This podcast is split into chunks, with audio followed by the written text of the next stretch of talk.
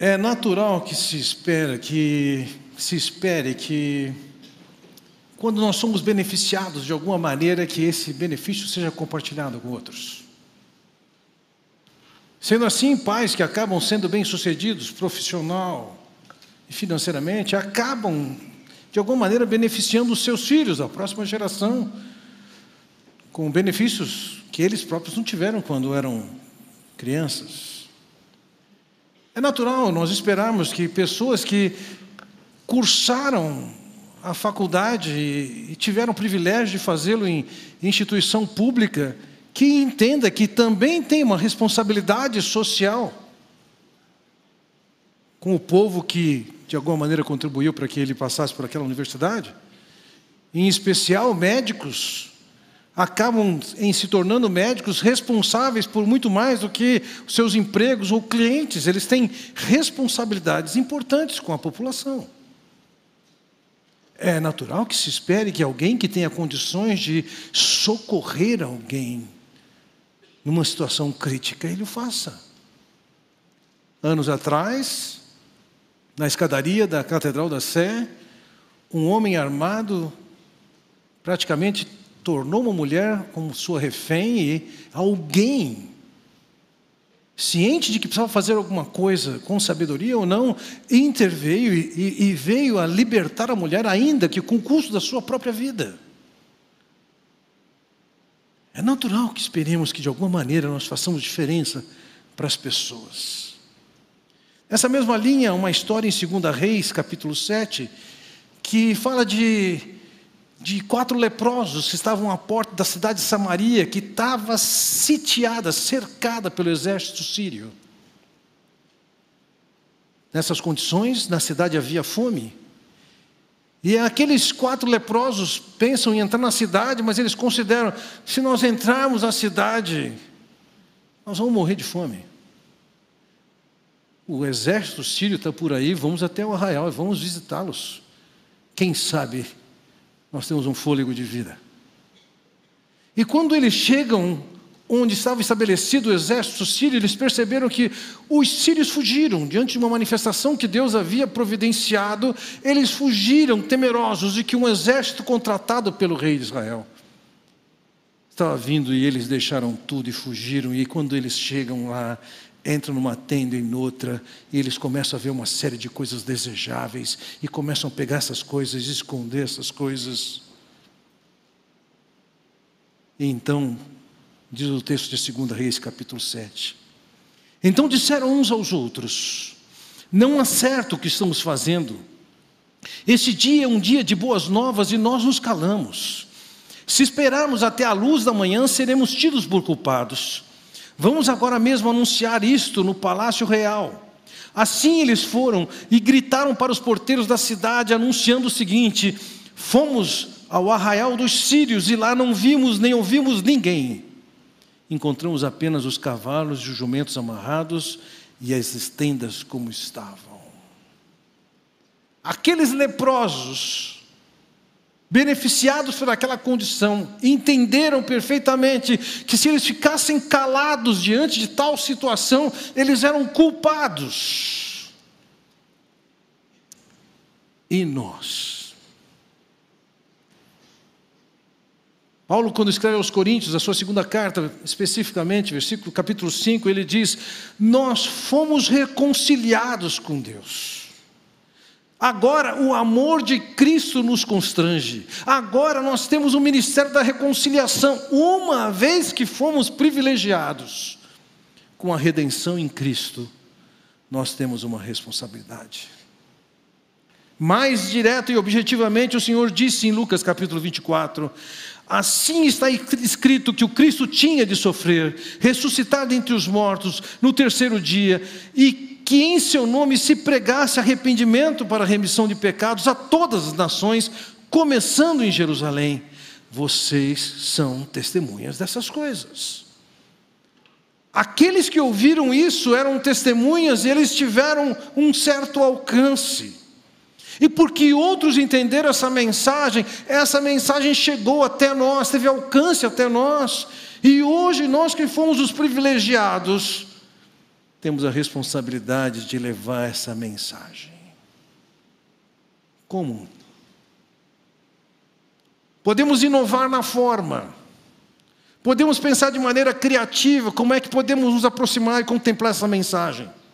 Podemos desenvolver técnicas, adequações para se compartilhar essa mensagem. Como vamos fazê-lo?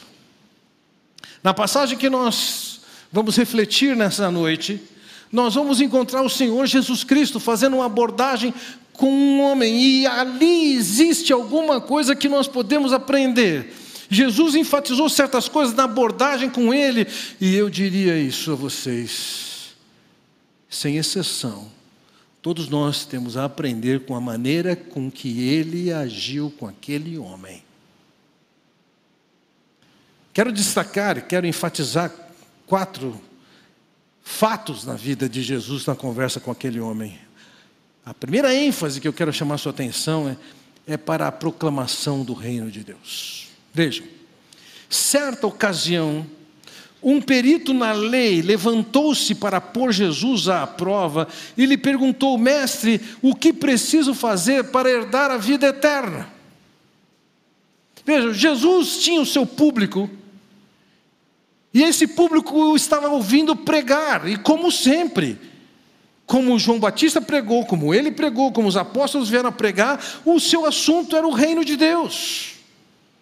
E ao pregar sobre o reino de Deus, certamente contemplava uma série de assuntos, e na medida que as pessoas iam ouvindo, iam entendendo alguma coisa, iam surgindo novas perguntas. Esse é o processo normal de se aprender.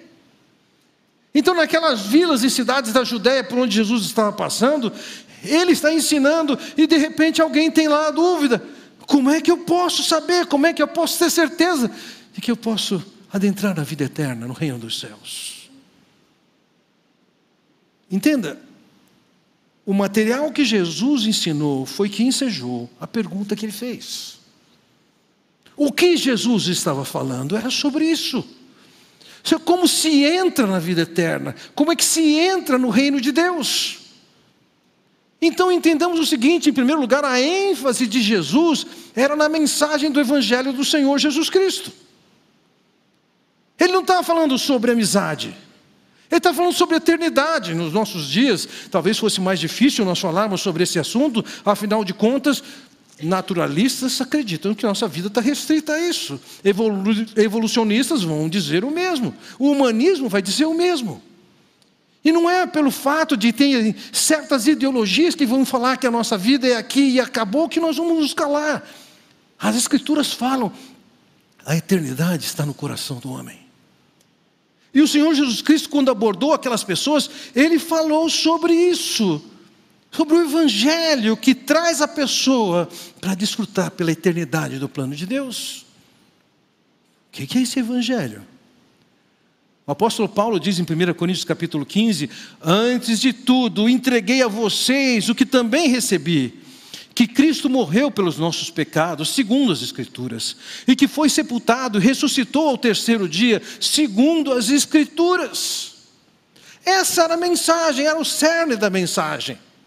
A mensagem de Jesus não era se você chegar até Ele, você não vai ter mais nenhum problema de saúde, nem tampouco era uma mensagem que você vai ficar rico, e nem tampouco qualquer outra coisa que focaliza no, no homem, mas era no plano de Deus. Jesus veio em forma humana, viveu entre nós, morreu para pagar os nossos pecados.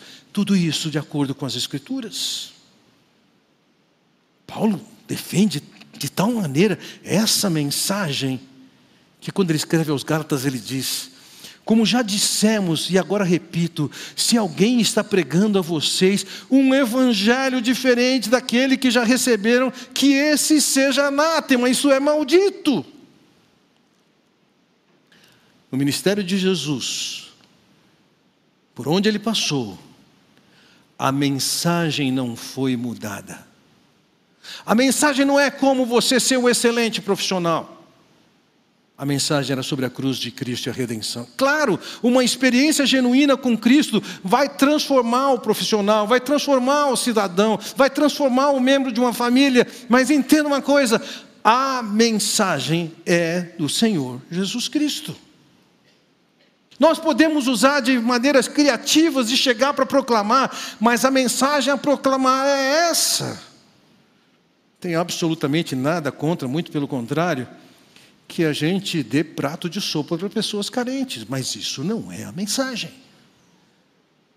É louvável que se use de maneira criativa, como por exemplo, amizade para chegar nas pessoas e proclamar o Evangelho, mas a amizade não é o Evangelho. Aquele homem ouviu a mensagem e diz: Mestre, o que preciso fazer para herdar a vida eterna? Só tem um Evangelho. Quando Paulo escreveu em 1 Coríntios capítulo 2, versículo 2, ele diz: Porque eu decidi nada saber entre vocês, a não ser Jesus Cristo e este crucificado. Essa era a mensagem. Um Cristo crucificado pode não ser agradável para muitas pessoas, mas essa é a mensagem. Aquele homem pôde ouvir de Jesus que a decisão que ele tinha a tomar tinha implicações pela eternidade. Isso envolvia inferno e céu. Ah, não é agradável falar sobre inferno. Vamos tirar isso. Foi Jesus quem mais falou sobre inferno. Aquele homem, um perito na lei, isso é, ele era um advogado, ele está ouvindo Jesus ensinar, e ao ouvir Jesus ensinar, ele percebe que seu sistema religioso não responde a essa dúvida que ele tem. E ele vê em Jesus a pessoa certa para ele fazer essa pergunta, reconhecendo que faltava alguma coisa na sua percepção de como ele poderia estar certo de que ele ia participar da vida eterna. A primeira ênfase de Jesus é a mensagem, não é o prato de sopa, não é ficar rico, não é ficar saudável. Não. É a mensagem: Jesus Cristo morreu pelos nossos pecados. Não existe evangelização até que essa mensagem seja entregue. Mas há uma segunda ênfase para a qual chamamos sua atenção: é que Jesus era alguém aberto ao diálogo. Veja, a mensagem de Jesus é categórica, é única. Através de Cristo é possível chegar até Deus. E essa mensagem é entrega de uma maneira é, autoritativa. Não é uma sugestão, não é uma opção. A mensagem chegava com o teor: arrependei-vos e crede. É ordem.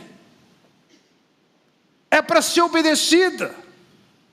Não adianta alguém chegar para prestar contas da sua decisão diante de Deus e dizer: Não, eu entendi que isso era uma opção, e não foi bem a minha opção. Não é opção coisa alguma, é uma ordem. Arrependei-vos e crede. Entretanto, ainda que isso seja uma ordem, isso não significa que não exista diálogo. Não significa que não exista abertura para se conversar e levar a pessoa progressivamente para a compreensão do que é o Evangelho. Então vejam, no meio daquela, daquele público que Jesus está ensinando, tem um homem. Voltamos ao versículo 25. Certa ocasião, um perito na lei levantou-se para pôr Jesus à prova e lhe perguntou: Mestre, o que preciso fazer para herdar a vida eterna? Aquele homem se sentiu à vontade com Jesus. De alguma maneira, o Senhor Jesus ensejava essa oportunidade. Fala comigo. Estou pronto a conversar. Ele não ministrava de uma tal forma que ninguém tivesse liberdade de expressar suas dúvidas, suas perspectivas, suas dificuldades, não. No meio daquele público, um homem se levanta e o Senhor não, não o cala não o ignora. Ele vai ouvir esse homem. Ele estava pronto para conversar. Ele não subiu no banco da autoridade que ele tinha para dar a mensagem de autoridade de arrependimento, sem oportunidade de se conversar. Aquele homem interrompe talvez aquele momento de Jesus e ele para para ouvir. Poucas semanas atrás eu estava na academia e eu vi um, um orientador de um cliente dele também fazendo exercício. E, eu, e esse rapaz estava orientando, virou para ele e falou assim: ó, pergunta para ele, ele vai saber responder. Me admirei que ele soubesse que eu era um pastor, e, e aí ele, me começa a fazer perguntas, e naquele dia na academia eu tive que mais responder perguntas teológicas do que propriamente fazer meu exercício. Ou gastei bastante tempo nisso. O Senhor Jesus estava aberto para a conversa. Ainda que é possível que aquele homem não tivesse com as melhores atitudes na conversa com Jesus. E veja, o texto diz: levantou-se para pôr Jesus à prova. O que estava pondo à prova? A atitude que eventualmente poderia ser ruim, colocar à prova, podemos interpretar isso de maneiras diferentes, mas aqui o Senhor Jesus está aberto. Manda, fala, segue. O que, que você quer falar? A pergunta era simples: O que preciso fazer para herdar a vida eterna? E veja, nessa abertura de Jesus para o diálogo, em vez de Jesus simplesmente responder, ele acaba levantando outras duas perguntas. Versículo 26. O que está escrito na lei? Como você a lê? Ali estava um professor que sabia muito bem a mensagem a ser entregue, conhecia o seu aluno e dá atenção para a pergunta do aluno. E o que Jesus faz é dar a devolutiva. Ele não despreza a interrupção, ele não despreza a, a ignorância da pessoa, ele não despreza o fato que aquela pessoa estava colocando Jesus à prova. Ele simplesmente deu atenção a isso. E vamos ver o que acontece. Poucos anos atrás, eu estava andando em algum lugar aqui no centro de Barão Geraldo, e um guardador de carro virou para o outro colega dele e falou assim: Ele sabe, ele sabe, pergunta para ele. Eu parei para ver o que, que se tratava e ele disse para o outro assim: disse para mim, alguém que se suicidou pode ir para o céu? E eu comecei a minha resposta da seguinte maneira: o suicídio não é alguma coisa, ou a falta dele, que garante que alguém vá para o céu ou para o inferno. O suicídio não define isso. Aí ele respondeu para o outro: Não, não, não, não, não, não, tudo errado, tudo errado, esquece isso. Não pode ir para o céu de jeito nenhum. Eu nunca fui tão rapidamente desqualificado quanto naquela ocasião. Jesus tinha tempo para interrupções, questionamento. Ele mostrava essa beleza da bondade dele, manifestando a leveza uma conversa, de ouvir as perguntas e as dúvidas, sem que isso fosse uma ameaça para ele, ainda que aquele homem o estivesse colocando à prova. Mas há uma terceira ênfase que eu quero colocar para vocês: é que, ainda que Jesus ensinasse uma palavra cheia de autoridade, sem nenhuma opção, arrependei-vos e crede, e ainda que ele estivesse aberto para o diálogo, ele não tem a expectativa de que a pessoa ouça a sua mensagem, acolha a sua mensagem, sem que ela tenha compreendido antes. Ele está desejoso de fazer com que o seu público, e no caso aquele advogado, pensasse. Veja, Jesus diz para ele: o que está escrito na lei? Como você a lê? Essas duas perguntas de Jesus, elas são interessantes. A primeira delas pelo seguinte, porque ela tirava aquele homem do modo de pensar daquela liderança religiosa judaica que estava acostumada a pensar em cima do que os mestres falavam. A tradição judaica tinha desenvolvido seus argumentos de forma que pensamentos como a da Mishnah da Guemará tivessem mais autoridade do que a autoridade da lei de Deus. Um dos seus rabinos havia dito: a Torá é a água, a Mishnah é o vinho, a Guemará, que era um comentário da Mishnah, é o vinho aromático. A Torá tinha virado água. As coisas mais nobres eram que os seus mestres falavam. Jesus tira o foco do que aquela tradição judaica dizia e pergunta para eles, voltando para a lei: o que que a lei diz? Não somente isso, como é que você interpreta o que a lei diz?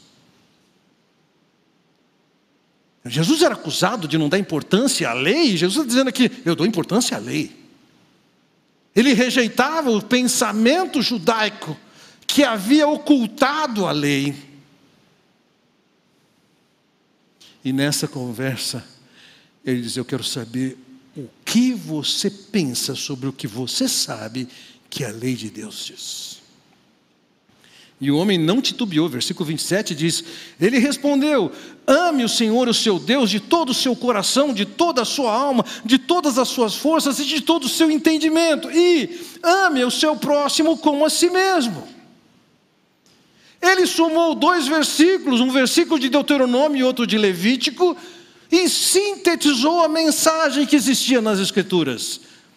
Em primeiro lugar, você tem que amar a Deus com tudo que você tem. Sua alma, seu coração, suas forças, seu intelecto, tudo tem que estar voltado para amar o Senhor. E quando você ama o Senhor, todas as coisas se tornam absolutamente secundárias. Seu carro, sua reputação, seu emprego, se as pessoas estão te louvando ou não, isso vira secundário. Mas aí ele acrescenta o segundo mandamento: ame o seu próximo como a si mesmo. A resposta dele tem paralelo. O próprio apóstolo Paulo algumas vezes mencionou justamente essas duas ordens: a ordem de amar a Deus sobre todas as coisas e amar ao próximo. E a resposta dele foi efetivamente tão boa que no versículo 28 vemos a resposta de Jesus que disse: você respondeu corretamente. Faça isso e viverá. A declaração teológica daquele homem estava absolutamente correta e ainda tinha a aprovação do Senhor Jesus Cristo. Da perspectiva de uma confissão teológica, Jesus está dizendo para ele: 10, você está aprovado. Entretanto, a ordem que Jesus dá é mais complicada. Não basta você saber essas coisas. Se você viver isso, se isso for uma realidade na sua vida, você está bem. E esse é o problema. É relativamente fácil saber reproduzir essa confissão. Mas é bem diferente viver essa confissão. E eu entendo aqui que quando o Senhor Jesus Cristo diz para ele, faça isso e viverá, o Senhor Jesus quer fazê-lo se deparar com uma realidade. Ele não consegue. Quem é que consegue amar a Deus com tudo que tem, acima de todas as coisas? E quem é que consegue amar o próximo como a si mesmo? Nós precisamos entender, no cenário da mensagem cristã, qual é o papel da lei. Vamos olhar alguns versículos. Tiago capítulo 2, versículo 10 diz: Pois quem guarda toda a lei, mas tropeça em um só ponto, se torna culpado de todos. Se você tropeçar num só ponto da lei, você está culpado. Não basta você cumprir 99, 98, 90% da lei. Se você errou num, você está culpado de tudo. Romanos 3,10 diz: como está escrito, não há justo nenhum sequer. Aquele advogado não era exceção, você não é exceção. Versículo 23 de Romanos 3: Pois todos pecaram e carecem da glória de Deus, ou estão destituídos, apartados da glória de Deus, ou seja, o pecado humano tornou o homem a parte de Deus. Quando Paulo escreve aos Gálatas, ele diz: Pois todos os que são das obras da lei, todos os que são das obras da lei estão debaixo de maldição, porque está escrito: Maldito todo aquele que não permanece em todas as coisas escritas no livro da lei para praticá-las. Se aquele homem conseguisse praticar a lei sempre, ele estava limpo mas ele não conseguia cumprir a lei que ele conhecia. Ele estava debaixo de uma maldição. E vejam, ao ouvir a ordem de Jesus, ao reconhecer que a sua confissão estava correta, amar a Deus com tudo que existe, amar o próximo como se ama, ele já sabia que isso era um desafio inatingível. E quando Jesus diz para ele: faça isso, cumpra isso, você vai estar bem. Veja a reação dele, versículo 29. Mas ele, querendo justificar-se, perguntou a Jesus: E quem é meu próximo? A resposta dele foi boa. A confrontação de Jesus cumpre tudo isso e você está limpo. O que, que levou ele? Ele teve a necessidade de justificar-se. Por que, que ele tinha necessidade de justificar-se? Eu creio que Romanos 2, versículo 15, nos esclarece um pouco isso, quando diz assim: Estes mostram a, a obra da lei, lei gravada no seu coração o que é confirmado pela consciência deles e pelos seus pensamentos conflitantes, que às vezes os acusam e às vezes os defendem. A consciência humana funciona assim. Ela vai identificando coisas, ela reconhece, não, eu estou certo no que eu fiz. Em outras partes ela diz, você está culpado. Naquele momento que Jesus fala isso, a confissão é boa, viva isso o homem tem a sua consciência alguma coisa que está acusando ali. A luz vermelha está piscando no painel. E para continuar a conversa com Jesus, ele tem alguma necessidade de se justificar. Talvez ele tenha uma necessidade de racionalizar a sua culpa. Aparentemente ele quer ficar numa certa superfície no assunto e o Senhor quer levá-lo a aprofundar isso. Não basta você ter alguma consciência do que você tem que fazer, você tem que ter consciência que você não faz.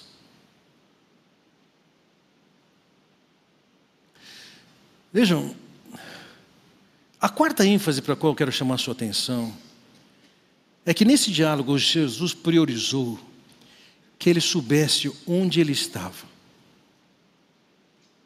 O versículo 29 diz o seguinte: Mas ele, querendo justificar-se, perguntou a Jesus: E quem é o meu próximo? Havia algum conflito ali, havia alguma percepção da sua culpa. Nós podemos não saber o que se passava no coração e a história daquele homem, mas a pergunta é uma pista para nós. Jesus não precisava dessa pista, sabia exatamente onde ele estava, sabia a abordagem que precisava fazer com aquele homem, e existia provavelmente alguma coisa no campo de relacionamento com o próximo.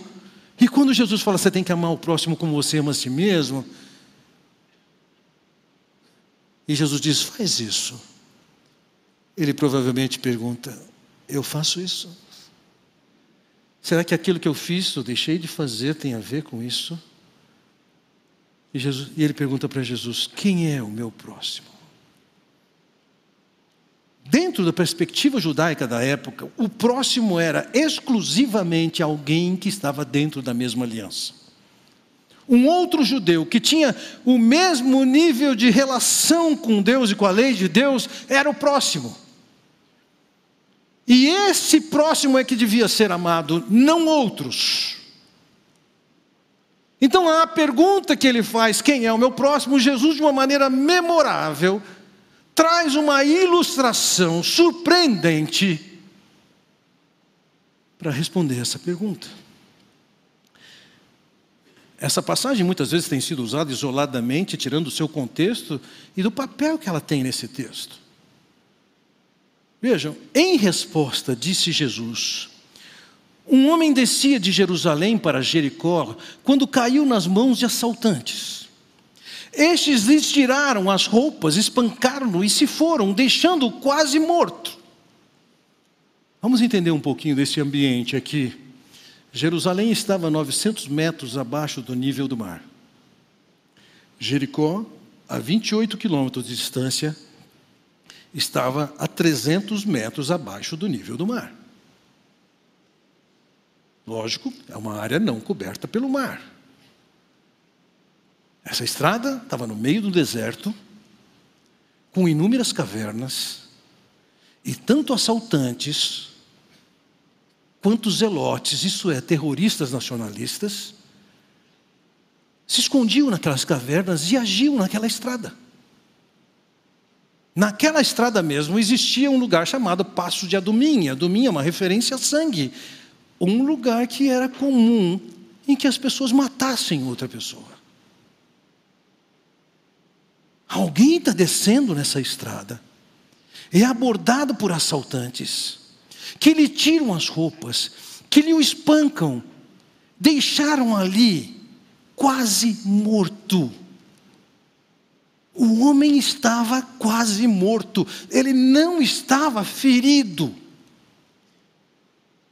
Ele estava lutando pela sua vida, na expectativa de que alguma coisa acontecesse na sua vida sozinho, numa situação desesperadora, precisando de um médico que passasse e que cuidasse dele.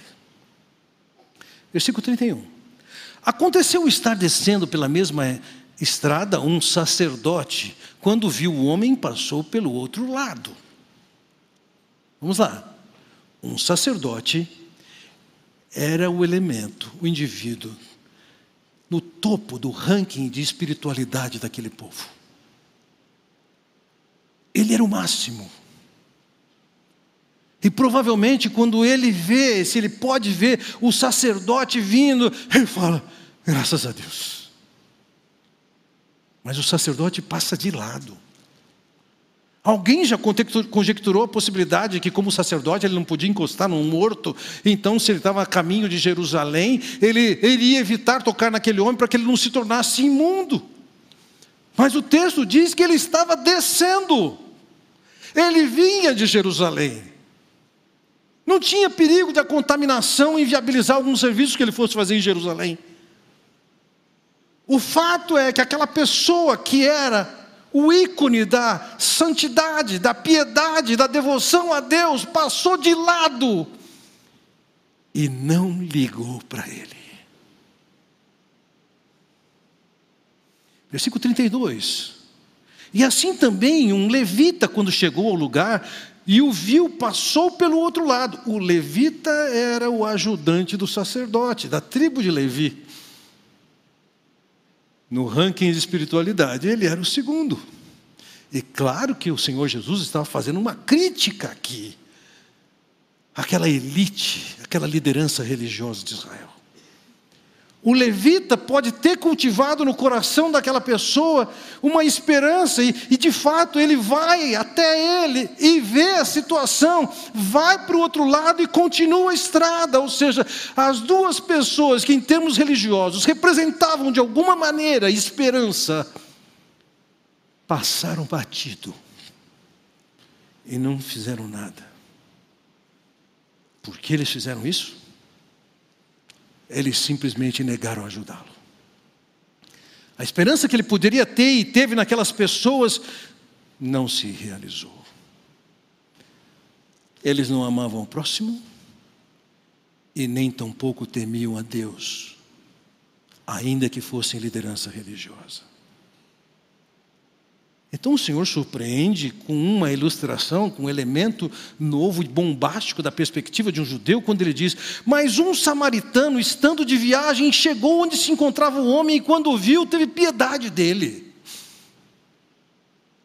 Quem era o samaritano? Até o ano 729, Samaria era a capital de Israel, e em ano 729 foi conquistada pelos, pelos reis assírios com política de assentamento do rei assírio, quando um povo era conquistado, ele levava partes desse povo e espalhava por outros lugares, e trazia outros povos de outros lugares e assentava ali. E com o passar do tempo, o povo de Israel começou a se miscigenar com aquele outro povo. E não somente isso, eles acabaram desenvolvendo um sincretismo, de forma que o seu culto tinha elementos de paganismo e de idolatria. O que para um judeu era detestável. Você pode se lembrar quando no livro de Neemias, os samaritanos têm a disposição de ajudá-los na reconstrução e eles dizem: não queremos. A visão que um judeu tinha de um samaritano era péssima. Comer com samaritano significava equivalente a comer com porco. E o Senhor Jesus, conversando com um advogado judeu, ele traz a figura do samaritano. Veja, não era só uma postura de desprezo, de fato dos samaritanos serem colocados à parte, não tinham privilégio nem direito de se aproximar do templo, eles construíram um templo para eles. E João Hircano, o judeu, foi lá e destruiu o templo deles. Tinha um ódio entre eles. Mas o samaritano, estando de viagem, chegou onde se encontrava o homem e, quando o viu, teve piedade dele aquele que eles classificavam como um porco, diferentemente do sacerdote ou do levita, ele teve piedade. E a sua piedade se materializou. Não foi simplesmente uma expressão de lamento. Versículo 34 diz: aproximou-se e enfaixou-lhe as feridas, derramando nelas vinho e óleo. Da perspectiva da medicina da época, o vinho era usado para fazer asepsia dos ferimentos. E o óleo era derramado para que amolecesse as feridas endurecidas. Depois colocou-o sobre o seu próprio animal. É possível que esse homem, o mercador, tivesse vários animais, mas o texto diz que ele colocou o homem ferido no seu animal. Quem sabe nessa caminhada ele levou, ele andou a pé até chegar na hospedaria que ele iria. Levou para uma hospedaria e cuidou dele.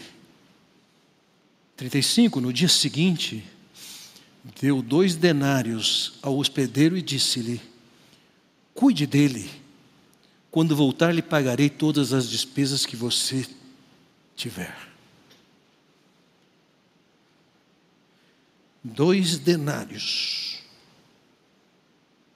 Um dozeavos de um denário era o dinheiro comum, o valor comum para se pagar uma hospedaria. Aquele samaritano pagou adiantado por alguém que ele desconhecia 24 dias de cuidado naquela hospedaria. E disse: se tiver gasto mais alguma coisa, quando eu voltar, eu vou pagar todas as despesas que você quiser.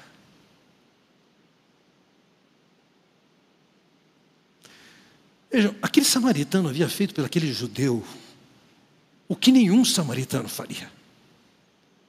Que nem tampouco um judeu faria por um samaritano. Então, depois de fazer aquele homem pensar, Versículo 36. Ele pergunta para aquele homem: Qual desses três você acha que foi o próximo do homem que caiu nas mãos dos assaltantes? Quem é o próximo? Você quer saber quem é o próximo? Versículo 37. Aquele que teve misericórdia dele, respondeu o perito na lei.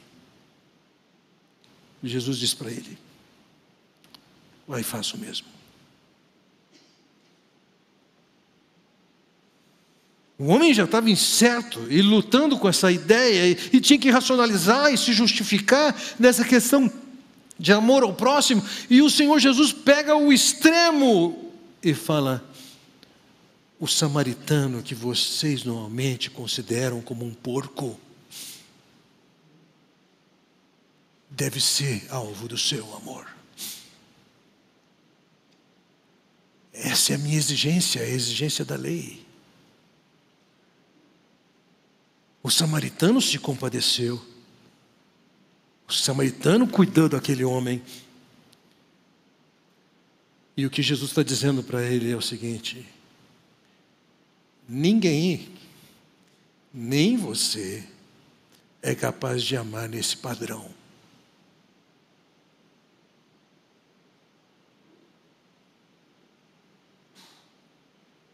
Dentro do padrão de exigência de Deus, aquele homem era insuficiente. A sua moralidade era insuficiente. Ele sabia dizer da importância de amar a Deus, ele sabia dizer da importância de amar o próximo, mas ele também sabia, e talvez só desconfiasse, que ele não era capaz de cumprir a exigência de Deus.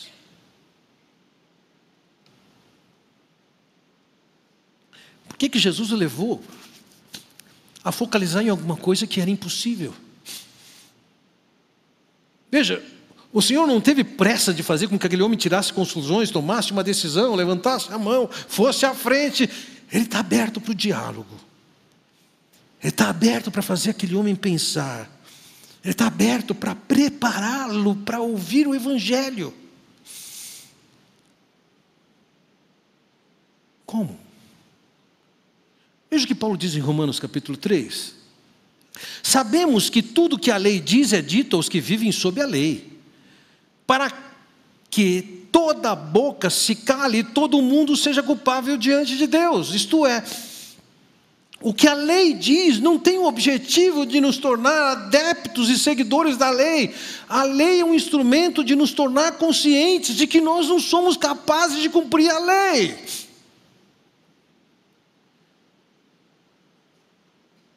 Não matarás. Eu, porém, vos digo: qualquer que tiver odiado o seu irmão, está condenado. Não adulterarás.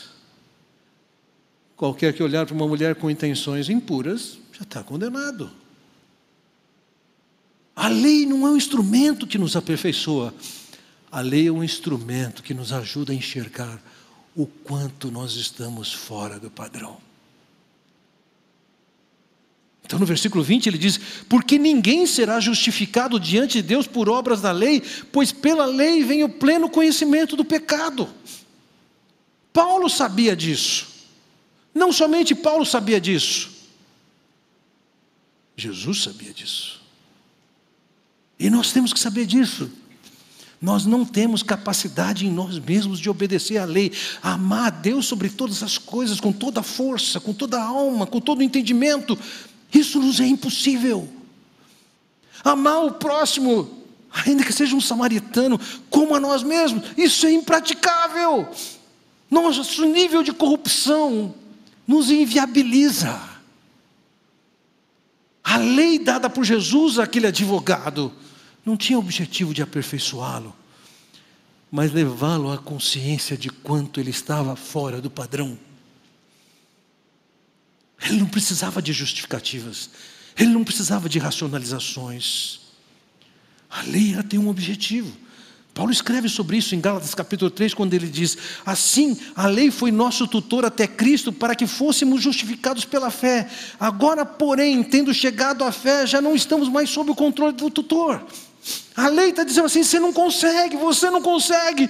Vai alguém que conseguiu. Vá alguém que é Jesus, que pra, naquela cruz morreu por causa daquilo que você não consegue, por causa das suas transgressões, da sua desobediência, da sua culpa real. O relacionamento com lei nos coloca conscientes de quanta culpa nós temos e de quão insuficiente nós somos. E no diálogo que Jesus tem com aquele homem, é um diálogo de torná-lo consciente. Eu não consigo. E a lei está dizendo assim: vai lá para Jesus. Ele sabe que você não consegue. Nós há pouco lemos Gálatas capítulo 3, versículo 10, que diz que aqueles que estão debaixo da lei estão debaixo da maldição. Então, no versículo 13, ele disse: Cristo nos resgatou da maldição da lei, fazendo-se ele próprio maldição em nosso lugar. Porque está escrito: Maldito todo aquele que for pendurado em madeiro.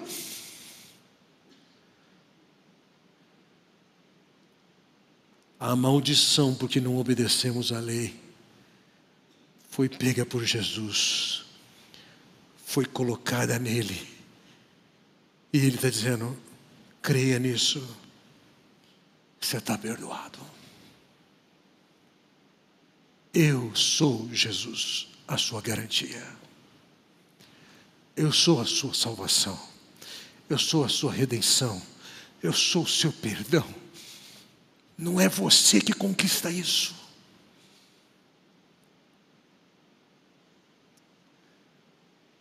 Talvez alguns de vocês aqui estejam ouvindo essa mensagem, entendendo essa mensagem hoje. Hoje você teve que chegar diante de Jesus e dizer: eu sou o pecador que não tenho esperança em mim mesmo. Mas eu quero acolher Jesus que me salvou morrendo naquela cruz por mim. Todos aqueles que já têm essa experiência entendam isso, nós temos essa responsabilidade.